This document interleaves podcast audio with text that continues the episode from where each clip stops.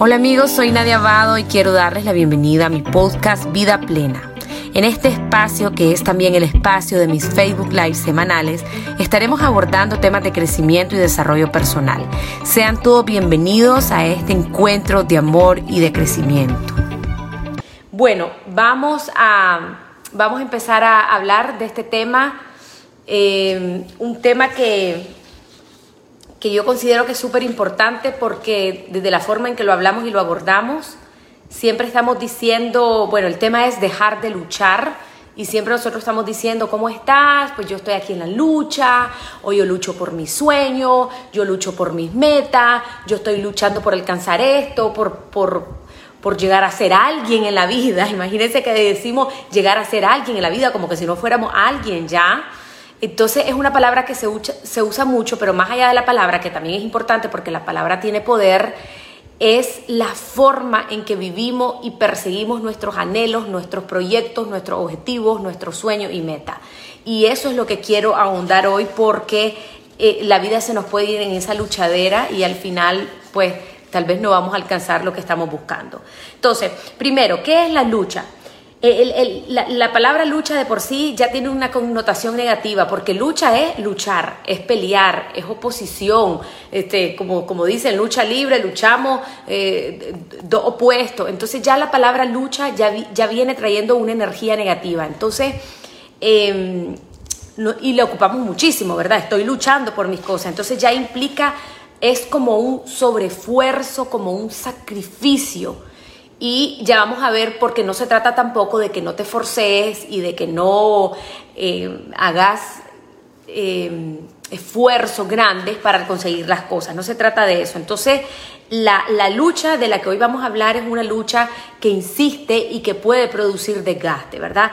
Eso es una cosa. Lo segundo como yo les dije, la palabra lucha implica mucho esfuerzo, mucho sacrificio, mucho desgaste y no es eso lo que queremos. Y ya lo vamos a explicar más adelante porque los extremos nunca son buenos. Nosotros podemos esforzarnos en, querer alcanzar algo, pero no te vas a ir al extremo de echarte a morir por lograr aquello, porque esas cosas no funcionan. Entonces, nosotros tenemos dos tipos de lucha. La primera lucha, como le llamamos, es por nosotros mismos. Cuando yo digo voy a luchar por alcanzar esto, voy a, a luchar por tener esto, por cumplir mi sueño, entonces se trata de mí, de mí como persona.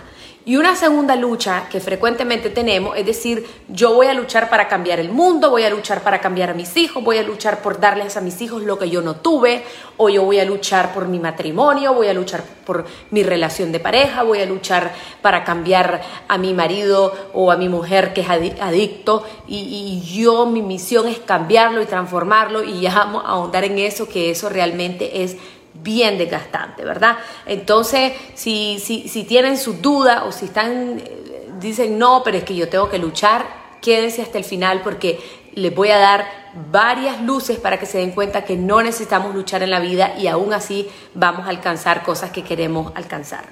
Entonces, no es tan mal que nosotros nos esforcemos. Sin embargo, el sentido de lucha, hay personas que están tratando de conseguir algo y, están a toda costa insistiendo, insistiendo, insistiendo, no te sale bien a la primera y le das a la segunda, no te sale bien a la segunda y le das a la tercera y eso causa desgaste. Nosotros tenemos que eh, aprender a interpretar lo que la vida nos está queriendo decir, tenemos que aprender a ver las señales de cuando las cosas no están yendo por buen camino. Entonces ahí es como ir haciendo pausa con intuición, sintiendo y viendo, no estoy forzando demasiado esto, ¿verdad? Entonces, ¿Por qué la gente lucha, insiste, eh, se desgasta, gasta lo último? Hay dos razones principales, pueden haber más, pero dos razones principales. Número uno, necesidad de ser aprobado. ¿Qué significa esto? Puede ser que cuando vos eras niño, tal vez tu papá o tu mamá te dijo, mira, vos no sos tan inteligente, tu hermano es mejor y tu hermano saca mejores notas que vos. Entonces eso por más tontito que se oiga hoy en día, eso ya puede ser una herida. Eso ya puede ser eh, una secuela que queda ahí en donde vos te sentís insuficiente. Entonces, ya hoy como adulto o como adolescente o como joven adulto, vos tenés, tal vez ya se te olvidó, pero en el inconsciente tenés esa información que te dijeron que tu hermano o tu hermana era mejor, era más inteligente o sacaba mejores notas. Entonces vos en la vida estás luchando, puede ser consciente o inconscientemente, estás luchando para tener la aprobación de tu padre y de tu madre que no tuviste. O puede ser la aprobación de los demás como a mí me dijeron que yo no era tan inteligente, ahora yo tengo que demostrar que sí puedo, que sí soy inteligente, que lo voy a lograr.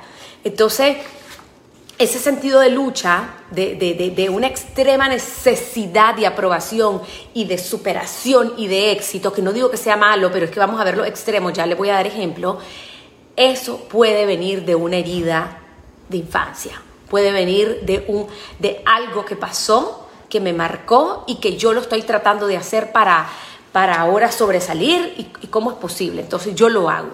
Una segunda, eh, eh, digamos, causa, ¿verdad?, por la cual eh, luchamos es por superar a alguien. Entonces muchas veces la gente está tratando de superarse, pero no de superarse a sí misma, sino de superar a mi competencia, superar tal vez a mis padres, porque mis padres no estudiaron, vivían en una pobreza, entonces yo tengo que ser la persona que va a cambiar la historia familiar, entonces yo tengo que ser el profesional y yo tengo que destacarme para que mis hijos puedan tener padres profesionales, entonces a veces vos querés superar a alguien y puede ser tus mismos padres o pueden ser tus hermanos, vos estás compitiendo de alguna manera con tu hermano o, o puede ser, como dije anteriormente, tu competencia, el vecino. Entonces, esa necesidad de luchar y luchar no puede ser el detonante o la inspiración algo que esté afuera.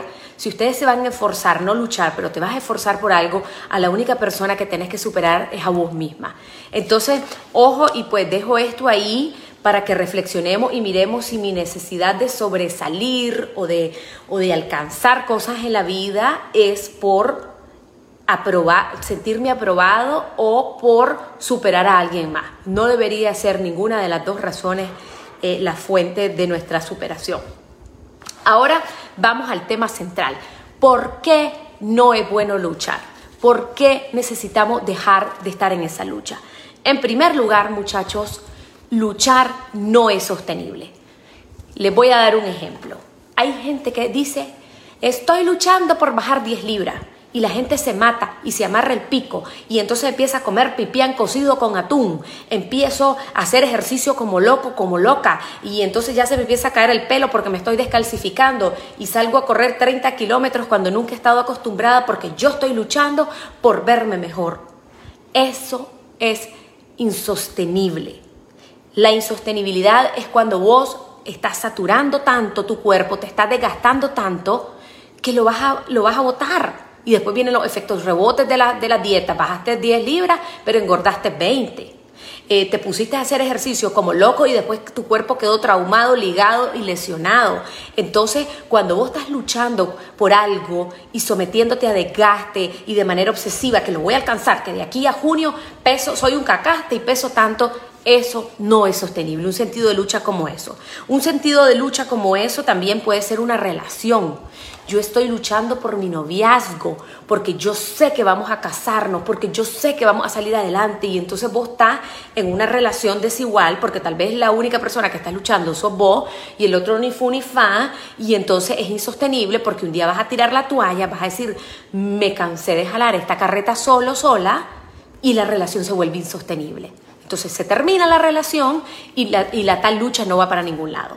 ¿Me explico? Entonces, luchar de manera obsesiva no es sostenible.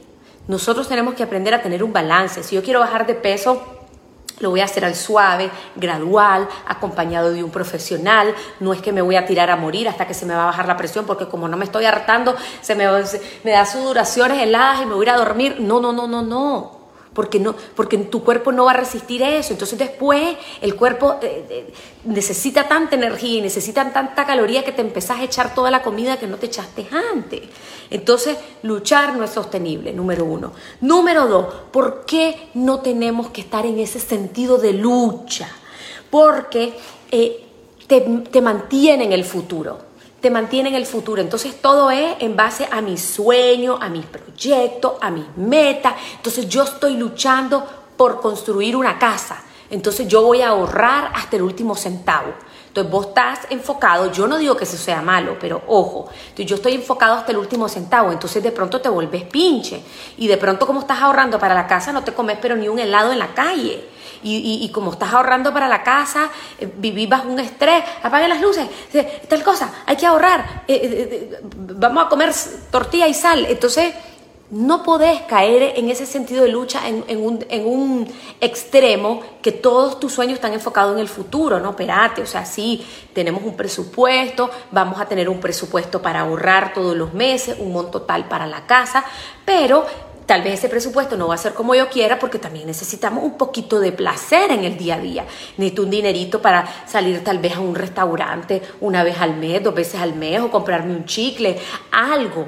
Entonces, cuando vos estás obsesionado por algo en el futuro, en ese sentido de luchar porque tengo que ahorrar por alcanzar esto, mi carro, mi moto, mi bicicleta, no podés descuidar tu presente. Entonces, ojo con que tu sentido de lucha no solo te lleve al fin, no solo te lleve a la meta, pero que también vos puedas disfrutar día a día en, tu proceso de, de, que estás viviendo, estás viviendo el día a día y tu, y tu vida no puede solo depender para el día que tenga ya lo que yo quería. Porque sabes que el día que ya tengas el dinero para la casa, para el carro, para la moto, para lo que sea, después te vas a inventar otra nueva lucha. Te vas a dar cuenta que no es suficiente, sí, que vas a estar tranquilo, cómodo, contento con ese logro, pero después te vas a poner otra cosa. Entonces vamos a vivir siempre en el futuro. Número tres, ¿por qué no hay que luchar a ese sentido de lucha? Porque te puede llevar a forzar las cosas. Muchas veces cuando estamos empecinados que la cosa es así, hasta empezamos a forzar, a forzar, a darle y cuando uno fuerza, fuerza mucho las cosas, a veces las cosas no salen o salen al revés. Es como que le mete una gran presión a la vida, al universo, a lo que tiene que ocurrir y las cosas te salen al revés. Y les voy a contar una cuestión muy trágica que ocurrió hace muchos años a unos amigos, a unos conocidos, no eran tan cercanos míos, tenían un viaje a Poneloya y el viaje no se estaba dando. Uno de los muchachos no tenía permiso, el otro se escapó, eh, entonces fue como que forzaron y forzaron y forzaron el viaje a toda costa. Y se fueron, escapados, todo, todo aquellos adolescentes fue un relajo y uno de los muchachos ya estando en el mar se montó en una cuadraciclo y falleció en un accidente trágico. Entonces vos te das cuenta cuando a veces forzás mucho las cosas, algo pasa. O como cuando éramos chavalos, que forzaba y forzaba y forzaba y te agarraban. Entonces, lo mismo en relaciones, yo fuerzo, fuerzo, fuerzo y al final la otra persona estalla y la cuestión se acaba. Entonces, cuando vos estás forzando algo, puede ser que tenga el efecto contrario.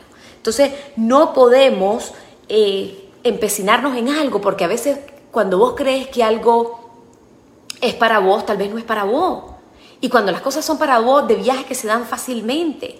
No, no, no, no hay una, una lucha tal.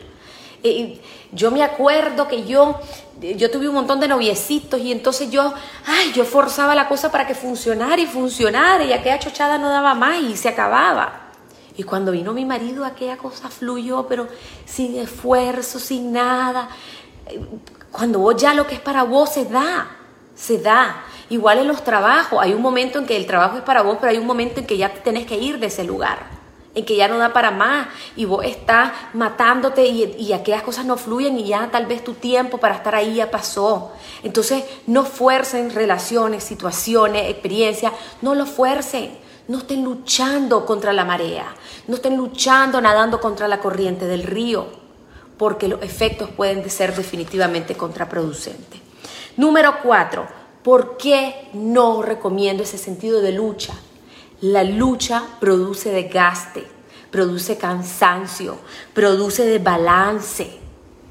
El otro día estaba viendo un reportaje que le hicieron a Michael Phelps. Michael Phelps, para los que no saben, es el nadador, eh, el mejor nadador que ha habido en la historia del mundo en la natación. Él es un, él es un norteamericano y decían que Michael Phelps entrenó durante cuatro años, los 365 días del año, oígase, se iba la Navidad, el Año Nuevo, dos veces al día por varias horas.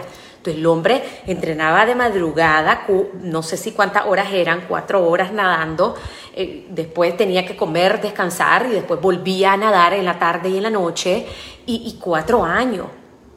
Yo no digo que eso no está mal si el sueño del muchacho quería, era ser un campeón olímpico, pero espérate un momentito, ¿y a qué horas tenés una novia? ¿Y a qué horas eh, vas a un cumpleaños? ¿Y, a qué horas sos? Y estás así, vamos a ver Netflix, pues, ¿a, qué hora? Entonces, eh, claro, él se convirtió en el campeón, pero, pero, pero también dicen que el muchacho ha padecido de depresiones y, y de un día entró en borracheras y en cosas. Entonces, no podés tampoco, porque querés llegar a ser el campeón del mundo, ir a dar el pellejo y morir por, por la causa esa. No podés. Y, a qué hora es tu familia y, y, a qué hora respirar. Entonces, e, está bien y qué alegre, logró lo que quería, pero tal vez otros han muerto en el intento, e, en ese desgaste. Y, para muestra, vean la historia de Luis Miguel, que, que ya esta serie es y él autorizó que su vida fuera pública. El pobre muchachito no tuvo infancia. El Papa lo, era como una explotación laboral infantil. El, Luis Miguel andaba a los 7, 8, 9, 10 años cantando y cantando y cantando y en giras porque el muchachito producía dinero y el niño era una industria. ¿Y en qué terminó Luis Miguel? Un hombre vacío, en vicio, sin relaciones estables, una relación por aquí, una relación por allá. Ahora el hombre decían que salía borracho, que, que dejaba plantados los estadios, la gente ahí con las tickets compradas adentro. Entonces, ¿de qué te sirve esa lucha por fama, eh, eh, por, por dinero, por yo que sé, si tu vida está desbalanceada? Entonces, mucho cuidado con los workaholic. Que yo quiero hacer crecer esta empresa y que sea una transnacional. Y que, sí, está bien, pero sin matarnos. Nadie ha dicho que no. Sin matarnos. Yo tengo una amiga que me dice, Nadia, pero ¿cómo escribiste dos libros en un, año? ¿Vos te matás? No, hermanita, yo no me mato.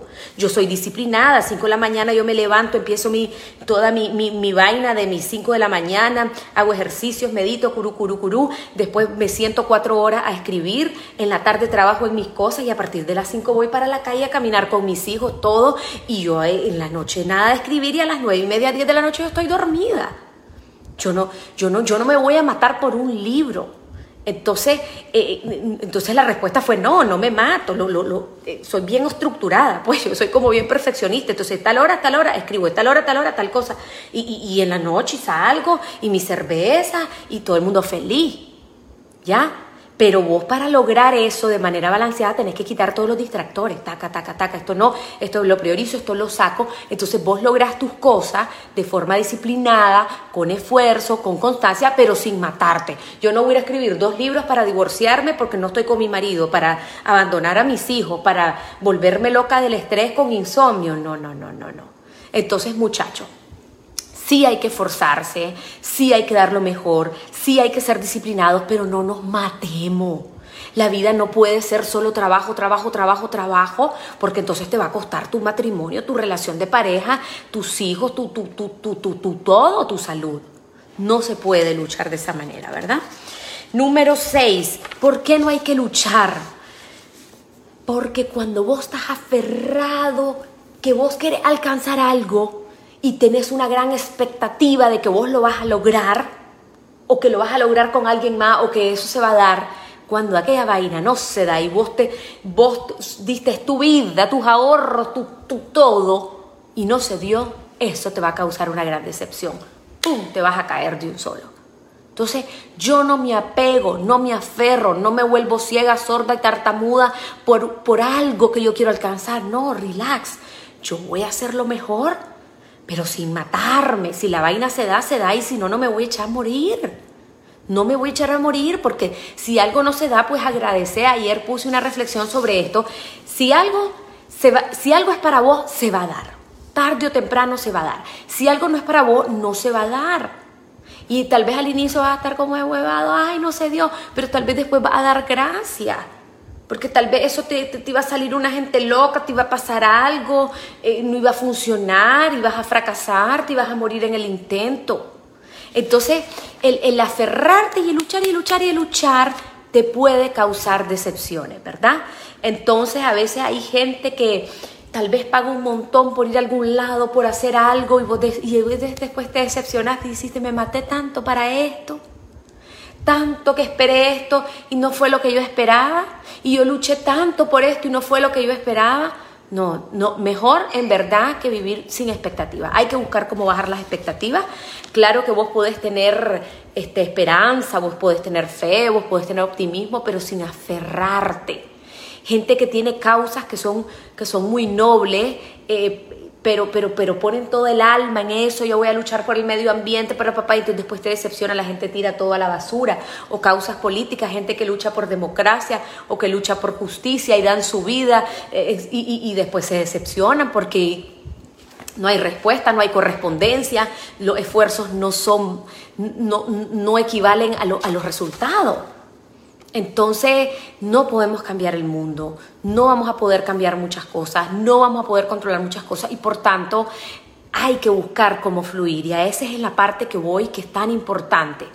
Después de haberle dicho las razones por las cuales no hay que luchar y matarse, la invitación es a fluir. Tal vez muchas veces han oído esta palabra. El fluir es como que vos, imagínense un río, vos vas con el río, el río va, digamos así, bajandito, va la corriente y vos vas en el río, fresco, tranquilo, te montas en tu balsa y el río tiene piedra y vos vas atravesando esas piedras que son los obstáculos. No te quedas pegado en una piedra, vos vas con la fuerza del río para abajo. Eso es fluir. ¿Qué pasa? Hay personas que quieren ir contra la corriente. Ah, no, yo voy contra la corriente y, y eso causa cansancio y eso causa desgaste. Entonces, ¿cómo vos sabés que vos tenés, cómo vos podés fluir? Una manera para fluir es la aceptación. Cuando vos ves que algo no da para más, que no lo podés cambiar, vos lo tenés que aceptar. Vos, por ejemplo, no podés decir, voy a luchar con mi carácter. No, hermanito, vas a tratar de mejorar tu carácter, pero no tenés que luchar contra vos mismo. Entonces la gente dice, voy a luchar por estos pensamientos. No, no vas a luchar por tus con tus pensamientos porque tus pensamientos no son tu enemigo. Voy a luchar por controlar estas emociones. No, las emociones no se controlan. Vos vas a aceptar tus emociones porque son normales, porque son naturales, porque no está mal que te sientas triste, porque no está mal que te sientas enojado, que te sientas vulnerable, que te sientas preocupado. No vas a luchar contra tu naturaleza. Si tu naturaleza es, es cambiante por tus emociones, las vas a aceptar. Porque si vos luchas contra vos, contra tu pensamiento, contra tus emociones, contra tu todo, entonces te estás resistiendo a tu esencia, te estás rechazando, te estás resistiendo a lo que vos sos. Entonces va en contra de tu trabajo, de, tu trabajo interior, trabajar por tu autoestima. Vos tenés que aceptar, aceptar tu cuerpo. Bueno, fíjate que yo somos de contextura gruesecita, somos de piernas así, eh, eh, eh, somos cabezones, orejones. Entonces vos tenés que aceptarte. No tenés que luchar contra tu cabeza, ni contra tu oreja, ni contra tus dientes. Entonces, esa es la fluidez. Y la fluidez también es aceptar a las demás personas. Hay gente que, que, cree que va a cambiar a su pareja, es que él es adicto, pero yo sé que Dios nos va a ayudar y lo vamos a cambiar. Y ojo, que no estoy diciendo que Dios no lo, no lo cambie, pero no va a ser tal vez en tu tiempo. Y hay muchas mujeres y hombres tratando de cambiar las adicciones de sus parejas pero, pero, pero sí, puede dar su milagro y todo, pero tal vez no en tu tiempo. Y tal vez no lo vas a lograr vos. Y, estamos luchando y luchando para que, para que haya un cambio. Y, la gente cambia cuando la gente quiere, muchacho. Y el alcohólico deja de beber guaro cuando el alcohólico dice hasta aquí no más. No es cuando uno quiere. Y, y, los hijos también cambian cuando le llega su momento, sus procesos, no es cuando nosotros los padres queremos. Entonces hay que aceptar a las personas, hay que aceptar las circunstancias. Yo quiero cambiar el país, yo quiero cambiar el país. Pues sí, pero no solo depende de vos. Hay, hay muchos actores, hay muchos factores, hay una historia, hay una conciencia colectiva, hay, un, hay una, una um, estructura mundial, hay una pandemia que no podemos controlar, entonces te toca aceptar y ese es parte del fluir del que estoy hablando. Entonces, nosotros tenemos que aprender también en la parte de la fluidez a rendirse. Rendirse no es tirar la toalla y decir hasta aquí llegué, no. Rendir significa algo mucho más elevado que es entregar, rendir a Dios, abandonar a tu poder superior, al universo, a lo que vos, a lo que vos crees. Y es ahí el momento en donde vos decís, bueno, esto no está en mis manos, yo no puedo hacer nada para cambiar esta relación, o yo no puedo hacer nada para cambiar esta adicción de esta persona, o yo no puedo hacer nada para cambiar mi país, yo suelto, entrego a Dios, al universo, a lo que vos creas. Y es el momento en que vos empezás a descansar, porque si vos crees que vos vas a cambiar el mundo, entonces te estás echando el mundo a tuto, te estás echando el mundo encima y no se puede trabajar de esa manera. Entonces, fluidez es aceptar, fluir con lo que está pasando, aceptar lo que está pasando, rendir lo que no puedo cambiar, entregar a Dios, al universo, lo que no puedo cambiar. Y cuando vos vivís de esta forma, vos vivís más liviano. Y al vivir más liviano, estás más tranquilo, por tanto tenés más cabeza para pensar, para sentir, para atraer. Y, y, en vez de estar en ese sentido de lucha, que es la mera, mera escasez, estás en un sentido de abundancia. De una abundancia, como escuché hoy decir, orgánica, que las cosas se empiezan a dar y que lo que no se da lo aceptás porque tal vez no se va a dar de la forma que vos querías o en el tiempo que vos querías, pero se va a dar de otra manera. Entonces yo no fuerzo las cosas, porque cuando fuerzo las cosas, las cosas se vuelven más difíciles, me causan desgaste, me causan desequilibrio, me causan desbalance. Entonces nosotros vamos a tratar de ser excelente, tratamos de forzarnos, tratamos de dar lo mejor, pero sin matarnos, sin luchar, sin desbalancearnos. Vos podés ser un buen profesional y trabajar bien, pero tener tu, horario, tener tus límites, no descuidar a tu familia. Vos podés ser un emprendedor, al inicio no es fácil, va a dedicar muchas horas, pero yo le digo a los emprendedores, ¿de qué te sirve matarte si después te va a dar insomnio y después se te van a bajar las defensas y después te va a enfermar? ¿Y quién va a ver el negocio enfermo? Si vos sos el todólogo, vos sos el que haces el mercadeo, la publicidad, los contactos, la producción, y si vos estás enfermo, entonces se cae el negocio.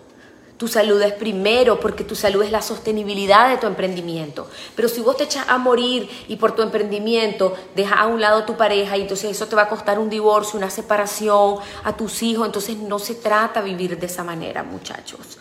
No se trata vivir de esa manera, ¿verdad? Hemos llegado al final de este episodio y quiero darte las gracias por haberme acompañado. Te invito a seguirme en todas mis redes sociales como Nadia Abado. Desde ahí siempre estoy compartiendo contenido de crecimiento, motivación y desarrollo personal. Te espero la próxima semana.